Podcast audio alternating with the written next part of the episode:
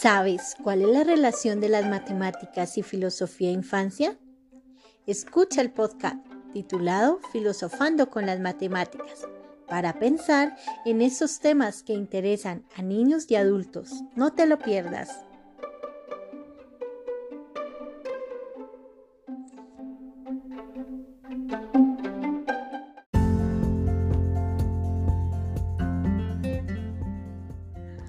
Hola, bienvenidos y bienvenidas a Filosofando con las Matemáticas. Yo soy la profe Julie y hoy vamos a reflexionar un poco acerca de la relación de filosofía e infancia y las matemáticas. Oigan, ¿ustedes qué relación creen que existe?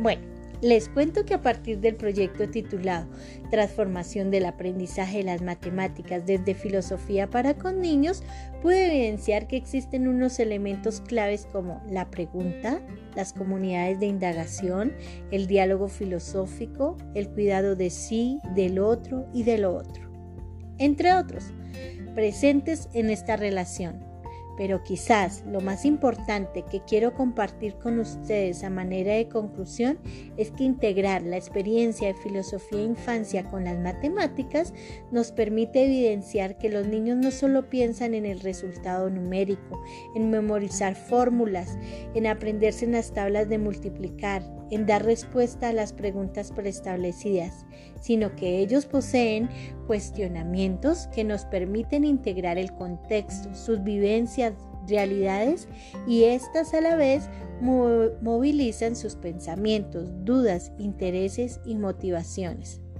Pienso que la fusión de filosofía, infancia y las matemáticas nos invitan a amar y a motivarnos a aprender cada día más sobre las matemáticas.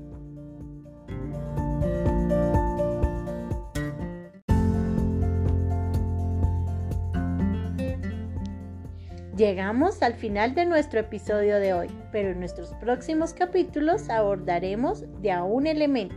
Recuerden que quien les habló fue la profe Julie. Muchas gracias por acompañarme. Hasta una próxima oportunidad.